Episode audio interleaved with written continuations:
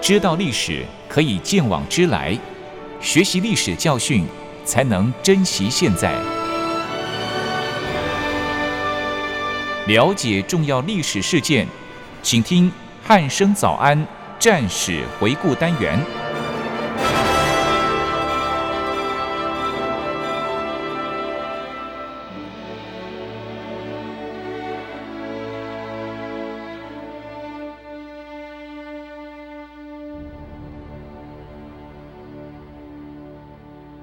各位听众朋友，您好，欢迎收听今天的战史回顾单元，我是一鸣。今天邀请到国防大学的周从龙老师来到节目当中，老师你好。一鸣及各位收音机前面的听众朋友们，大家早安。老师，上一集我们是针对这个一号作战中的最后一场桂柳会战哦，嗯就是来跟各位听众朋友做一下，就是整个作战经过，还有一些包含一些准备的工对，没作。错，做很对，准备那的。也可以看到说，就是这场面子战争，对，就是打的真的是，嗯，蛮悲惨的哦。嗯对，对，那不知道老师要针对这个这场桂柳会战中做一些就是评析，跟我们听众朋友分享的呢？好的。透过上一集的节目呢，跟大家分享在一号作战期间，中日双方在各个会战中做完准备的经过。那基本上上一集是针对桂柳会战。嗯，好，那桂柳会战上一集在打的时候，我基本上就有跟大家分享说，重点在于我们国军为什么整个作战准备会准备这么这么的不充足呢？嗯基本上就是因为有碍国际观战的问题。是顾虑到整个国军的视听，对所以呢，我们必须要做一些，嗯，我们真的有是认真在这个这个战场上来打，而不是即即刻就退了。嗯，但是我们可以看到，即便是这样，也丧失了很多我们作战准备的先机啊，这些嗯时间。对，而且还是输了。 对，最后还是打输。嗯，那打输呢？为什么会打输？作战为什么打输，或者是打得不好？那基本上我们当然不是说检讨，就是说我们把这些的问题把它找出来，跟大家做个说明一下为什么会这个样子。是那利用上一集大家对桂柳会战有一个刚讲完嘛，所以大家应该记忆犹新啊。对，还算是清楚了。对，没错。所以今天接续要为大家说明桂柳会战双方的作战的一个一个一个打打打成败的一个说明。嗯，同时也把这一场日军在一号作战当中发起最后一场会战，把对中日双方有什么样的影响，嗯就，打完之后有什么影响，希望说如果时间够 的话，嗯跟大家做个分享一下。是啊，如果真的是不够，就可能下一次再跟大家做分享。嗯，那基本上大概是先从这个样子内容跟大家做个说明。嗯，对是。其实上一集老师在节目的尾声的时候有是的提到一个内外线作战的一个部分 哦，因为对上一集可能因为时间的关系，就是没有跟各位听众朋友做到比较详细的说明。是那这边是不是先请老师做一下补充呢？好的，基本上上一集我们有讲到，国军是采取所谓的内线作战。嗯，日军是用所谓的外线作战。那这是边我就先跟大家解释一下，什么叫做内线作战，什么叫外线作战。按照我们的一些军军事准则里面所提列到的，所谓的外线作战呢，是从两个或两个以上不同的方向，嗯，对位在中央位置的敌人的发起进攻的一个作战。是，那从一方一个方向使用两个或两个以上的兵团，造成兵力分离的状态与敌人作战，也算是嗯，好、所以外线作战呢，又称为强者战略。是，那他有有自主的计划作战，能够确实发挥战力，所以嗯，基本上外线作战大部分都能够成功。嗯，对对对，因为他他的自主权比较大嘛，嗯，他的战力相对的比较比较强，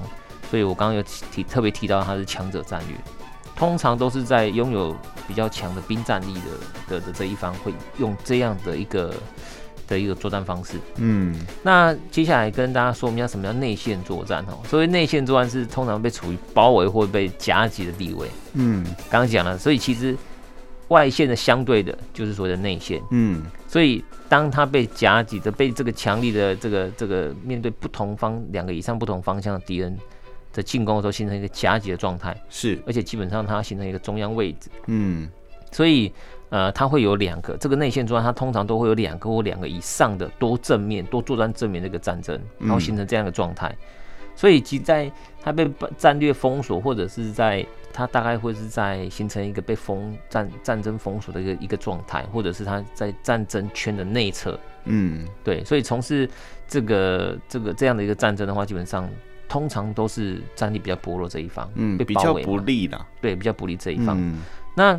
呃，为什么特别讲到这个东西呢？因为这个内线作战的这一方，他因为被包围，嗯，但是他有一个很重要的一点，就是他必须确保自己行动自由。哦，，对他必须对确保自己他的部队调整，他还要还是要能够调整过来。是 对，没错。那特别是精神力，啊，因为他被包围，所以这对精神战场的这种压力一定非常的大。对，会相较于外线来讲会大很多。，对，没错，因为他的战力又比别人弱，嗯，然后又被包围，所以嗯这种情况之下，通常通常来讲，他精神力一定要比别人强，嗯比他敌人强。那又又要确保他的机动自由，又或者是说他能够比敌人能够掌握到更好的机动力。嗯，他才能够，诶、创造这种内线作战的胜利的这个机会，是的这个契机，而且他他要能够很清楚的去掌握到到底什么时候应该兵力转用，哦，对就要而且对战场要非常的有没清楚错。。那嗯我、我们去想象一下这个这个画面哈，那基本上这这个内线作战部队，它基本上它是被局限在一个比较狭小的空间里面。嗯，那因为被局限比较小，所以它的部队相对的距离比较比较近，嗯，那他如果可以掌握到时间点，到底什么时间、什么战机来转移他的部队的话，其实他的当然他的转移部队转移速度一定会更快，哦，当然，因为它距离比较短，对，因为他距离比较短。嗯但是这个点就很重要，嗯到底这个点在什么时候就要我们讲放在哪里战机很对，重战机要在什么时候要调派这个这个兵力，这个就很重要。嗯，哦，所以这个是针对内线跟外线特别跟大家说明。那另外呢，为什么我会把那个这场龟柳会战日军称为外线作战，国军称为内线作战？我大概跟因为各位听众朋友们看不到作战图啊，所以我嗯只能用叙述的方式跟大家叙述一下。是，那大家如果 Google 的话，也可以用 Google 图看一下中国大陆在这个时候，基本上第十一军这个时候在它的这整个桂柳地区啊，嗯，哦嗯，桂林跟柳州地区的东北方是的衡阳。是，这就是第十一军的部队的位置嗯，哦。那基本上呢，第二十三军呢，它是在这整个西东南方。东南方，对是，刚刚的第十一军在东北方对的，衡阳，对，那第二十三军在东南方的广州，嗯，所以你看这就两面哦。对，然后呢，还有大概日军的一部的部队，一部的兵力，大概在南方是，亮山及雷州半岛这个方向，雷州嗯这个地方，是，所以等于说国军同在柳州跟桂林的这个国军呢，同时面对的是从东北方的衡阳，是第十一军，日军的对第十一军，还有东南方的广州，二十三军，日军第二十三军，还有南方的，还有大概三个旅团的兵力，嗯大概是亮山跟雷州的这个方向嗯哦，同时要对第四战区的国军发起攻击，嗯，所以你看国军同就时已面经对有三面，面了， 已经有三面，对，嗯所以国军形成所谓的内线作战就是这样来的。那是日军所以形成所谓的外线作战。那所以日军从三个不同的地方来一起，形成了双方的也形成了这个我刚刚所讲的所谓的内线跟外线的战略态势，嗯，大概是这样子。是嗯是，那就老师在补充完之后呢，那我们也紧接着趁。刚刚节目一开始也讲了，趁大家记 记忆忆还犹犹新新的时候， 对我对们来赶快就是针对这一场这个会战呢的作战经过进行一些就是评析跟检讨的部分。嗯对那再请老师说明一下。好的，那基本上听众朋友们应该都还记得哈，日军在长安会战所战损的兵力跟物资，经过整补之后呢，他都已经整补完毕了。嗯，哦，你看特别把二十三军给调过来，是，所以基本上他整补完之后，也把二三军调过来之后，他就投入对桂林跟柳州地区，就面对要打我们桂林跟柳州地区的国军部队，嗯而且他打算要歼灭国军。嗯，那经过史料显示呢，整个打完之后，就是桂林会战打完之后，日军的师团长啊，在攻占桂林之后，他做了这么样一个叙述，嗯这是我从史料上面发现的哦、他在写的这么一段话哦，各位听众朋友们去听听看，他讲这么一段话，他说：“桂林之中国军，自高田屋交战以来的抵抗状况，已看不出有任何固守桂林的意图，是有准备撤退撤退之迹象。其兵力不可能有三个师以上，或许部队番号有三个师以上，但实际兵力并非如此。果然攻陷桂林后，发现各处阵地有扛着枪支的假人以行欺骗。嗯再者，后来从中国军的某参谋长遗留下的日志当中，显示已无抵抗的意志。关于敌军意图为何，唯有与中国军直接接触之部队才可揣摩出来。嗯，你看，这个是日军的一个师团长，他在他的行军日记里面所写下来的、哦。嗯，我这一段话是直接原文照转，是在日军对华作战纪要里面当中，他所直接所做这样的一个陈述。那我们可以看得出来，国军到底有没有在守桂林？有没有在认真守？对，那我们我们再看看哈、哦，这日军这样讲，我又从蒋中正先生日记下面，他有这样的一个记载：嗯，其贵军战斗意志与精神薄弱至实为意料所不及，嗯，以集中最新最良之武器与器材，尽其所有，以供桂林之防务，乃战斗之位置数小时，其连其围城，诶、围城接战，亦不过两日，嗯，而即被敌寇及小数小数部队，就是他他们刮胡不及一个师团嗯完全占领，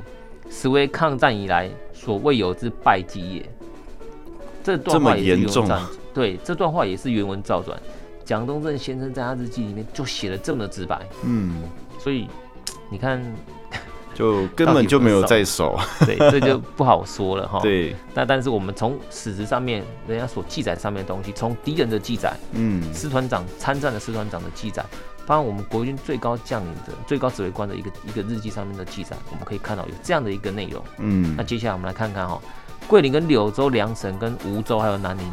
基本上在这整个第四战区的四个角落嗯，是桂省的四大重镇，是，其中湘桂啊，然后黔桂铁路交错通过，嗯，基本上战略价值不言而喻。桂林跟柳州这两个地方，但是我们可以从上面所讲的内容发现到，桂柳地区外围作战一直到被日军攻占，只不过短短的数日啊。嗯，而且按照日军他的攻占桂林之后所见的这个情况，就是那个师团长他所描述的东西而言，国军在桂林地区并没有太多的防御抵抗作为。嗯，还摆个假人。 对，所以透过战史资料所记录的作战图呢，因因为各位听众朋友们，您看不到作战图哦，但是我在做这个研究战史研究的时候，我们从图例的比例尺上可以看到，嗯衡阳的第十一军距离桂林约一百二十公里，嗯柳州约两百六十公里，广州的日军就第二十三军，距离梧州约一百五十公里，距离柳州约三百八十公里。嗯，国军在如此长距离，而且它当当中什么河川、山脉交错林立的区域当中哦，嗯没有能妥善的运用地形障碍还有兵力的分合来组织日军，嗯造成到从十月二十六号就是第十一军发动攻势的时间，嗯一直到十一月十二号，桂林跟柳州地区遭攻陷的状况，一共二十八天。我算完了，一共二十八天。很短欸呢。对，没错。待会接下来你再听听看哈、我推算这个期间大军作战当中，步兵作战行军速率大概每天二十四公里来计算，嗯第十一军机动到桂林大概要五到十天，嗯到柳州大概十到二十天，第二十三军机动到梧州大概六到十二天，到柳州到要十六到三十二天，嗯，所以由日军这个作战推进的速度来看，国军的防御抵抗作为有吗？根本就各位听众朋友们，可以可以去自己去考量一下。是我刚刚已经用数据的方式把距离算出来给大家去看，去嗯听听看，到底这时候的守桂柳的国军有没有什么样的防御作为？嗯他的防御作为是怎么样？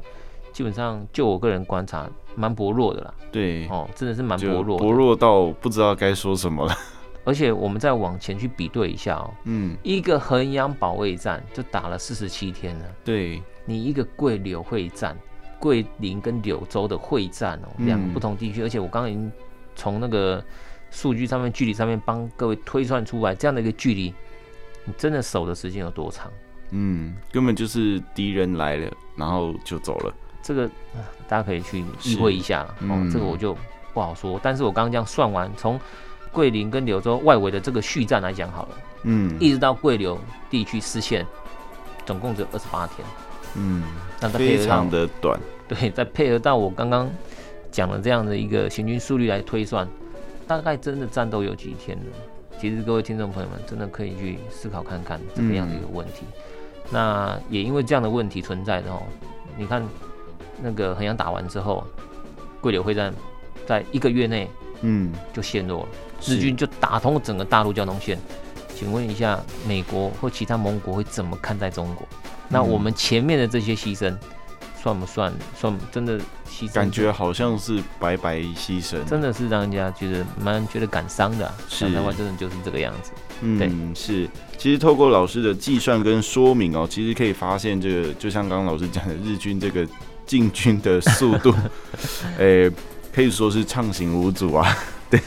没有到上行物，但是也没有遭受到太大抵抗、啊。对啦，跟就是前面的那个那个什么那个衡阳保卫战比起来，对，真跟的衡阳比起来，真的可是真的对是相差较蛮起多来，的真的是顺顺畅非常多啊。对我我相信日军自己也蛮压抑的，啊对，应该也吓到了，想说，嗯，怎么会呃一路就这样进就去了？对，就这样打下来，对真的也是那嗯就是除了老师刚才的这个推论之外，是那有没有实际的一些，比如说有某个将领的日记啊，可以做查证跟考证的部分嘛？好。嗯，基本上我我其实我在做这个战史研究的时候，这场战史研究我也发现到，哎，怎么会这个样子？嗯，我还找了其他的东西来来查证一下，特别是那个蒋中正先生日记，我再仔细看了一下有没有对这个桂柳会战有其他的叙述或是说明。如果真的是这么糟糕的话，一定会嗯讲嘛，对不对啊，果真，蒋中正先生在他日记上面记载，他讲了这么一段话哈：本日桂林与柳州同时失陷，嗯，桂林攻势坚强，但粮弹充足，所有通信与武器皆禁用于此，而未经一日战斗，乃即崩溃，可痛之至。 这这个是这段话是在蒋中正先生日记里面嗯原文照转出来的，是所以我们可以看到，他基本上一桂天就一天就就就结束就结束了，就一天就结束。那我去查一些资料哦，嗯呃，桂林其实是有要塞过、要塞化，等于说国军长期经营桂林，哦它蛮是长有的时间等于是有一个防御公司，而且对应该是算蛮坚固的那一种没。错。对，那那也因为知道日军打到这个地方来，他就是要打通整个大陆交通线，所以嗯基本上这时候国军已经集住所有的物资跟兵战力，对，包含一些通讯器材啊、武器装备都已经。就像刚刚讲的日记里面所提到的，嗯，都弹已经药集充中足在对， 都已经集中在这边，结果你打不到一天，就就失撤手，离，所以这真的是 这个讲该讲说的什日么记里面讲了，他说可痛之至，我看了就觉得很心痛，嗯，真的这但是 暂时研究嘛，对必，须站在第三方公正的角度去看。来，我们是后面又看到哦，所以即使在日军兵力优势而且空中支援之下。光衡阳城都能苦撑待援四十七天，嗯，桂林是国军经营多年的要塞城镇，只固守不到一天。就陷落，没错，嗯，由此可见哦，官兵守城的决心非常的薄弱。那桂柳失陷之后呢，国军向西转移，一直到二十七日国军败退，桂林跟柳州失陷，日军当然乘胜追击啊。当然了，那而且乘胜追击的情况，国军是败退的情况之下，在日军兵火力的攻击之之之中呢，混乱败退，通信员又又失误，上次节目特别提到嘛，嗯是基本上导致空中支援原本要支援我们的火力，变成说是来杀我们的啦，对，这样的伤亡更大。嗯，因为毫无准备，是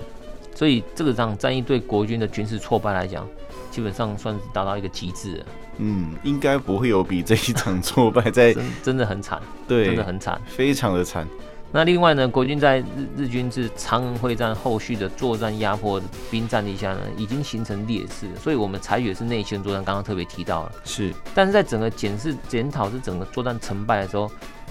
多重于兵战力，它因为接续的作战而形成所谓残破之势。嗯，那说感觉好像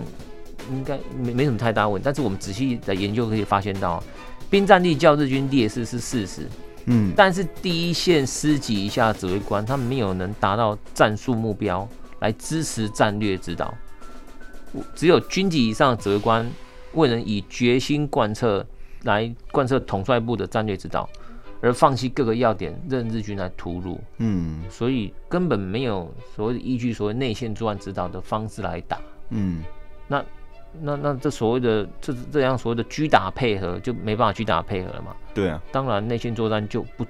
根本就没有发挥，也没有存在啊，嗯，所以导致于整个战况失利，然后节节败退，大概是形成这样的一个状态。嗯，对对，这个听起来真的是蛮惨烈的。 真的，对就是，就是各种就是错误呢，能错的都给它错下去的感觉。战术也没办法支持战略。对那那那战略的规划，即便规划再强，你没有战术的支持，其实也没有用，是，真的没有用。嗯，对，这样听起来这一场战役也可以算是 挫败的，是蛮经真算的算经这样讲经典是可以吗？已经到了一号作战的最后一场会战，结对果居然是打成这样输的子，大概算也算是最难看的一场。嗯，对，是，那其实透过老师的说明，我们可以了解到，这时候国军的守军部队似乎对于战区内的要点守备，就好像没有像这个长安会战中的这个衡阳保卫战这么用心哦。就是其实透过老师刚才的描述，可以很明显的对，没错 发。现到这件事 情，对，对真的是嗯，蛮蛮畅通的。嗯对，那老师刚刚提到说，国军的作战未能依内线作战指导，嗯那然后对日军形成这个狙打配合的这个态势，对，可以请老师对这一段做一个详细说明，何谓就是狙打配合跟这个内线作战的对关联性。对他们的好哦关联性在哪里呢？ OK，好，基本上我刚刚在解释什么叫内线作战的时候，就特别有提到，因为嗯内线作战它是一个居庄位置被包围住了嘛，对，所以国基本上敌人大概是对这个部队形成一个夹击的状态、包围的状态。嗯那你要如何确保你的部队被包围，但是又还能还要能够调动得动，然后抓到那个战机，能够调动到你部队，形成所谓的局部的优势。嗯然后这个局部优势呢，能够局部的优势是要能够击溃敌人的一部的兵力，嗯造成这整个，哎，即便我们是不利，但是因为我们创造了局部的优势，是来打击敌人，那我们创造局部的有利。嗯那这样在在这种情况之下，我们敌人两边一起打下来，嗯那我们一定要先拘束一边，对然后集中主要兵去打击敌人的这一部分我们所要打击的兵力。嗯所以以这就是所谓的狙跟打的配合。嗯但是我们来看到这整场作战的时候，基本上，嗯，我们可以发现到日军进攻，那国军在这整个战术运用上面是没有形成所谓的狙跟打的配合，因为该守的没守住啊，对你就退了。对那等于说你狙没有狙好，那何况你你你更更不用讲说你要集中的这个有力的一步去打击敌人，嗯造成这样的一个有利的一个局部的有利的一个状态是的一个态势，基本上就没有达到这样的效果。那嗯再加上哈、日军他是采外线作战，他兵战力就是比较强的兵战对力，比较充足啊，然后机动力又比国军还要好。国嗯军之所以能够、能够内线作战能够好，是因为我的联络线比较短。嗯距离比较短，所以是我我可以只要能够部队能够调动的开，调动的出来，对，能够动得了，我基本上我我就可以形成，因为我一定比你快，嗯因为距离短嘛。但是因为第一步没有达到，所以狙的这一面没狙起来，嗯那日军又他发挥他强大的机动力。兵战力又强，就直接顺势就下来，所以根本就不是所谓的内线，就是被夹击，嗯，对，被夹击被包围的状态之本下。来想要做内线，结果变成夹击，对，被夹击被包围了，嗯所以那再讲讲到刚刚有讲到所谓我们这整个地区里面作作战地区里面的地形，嗯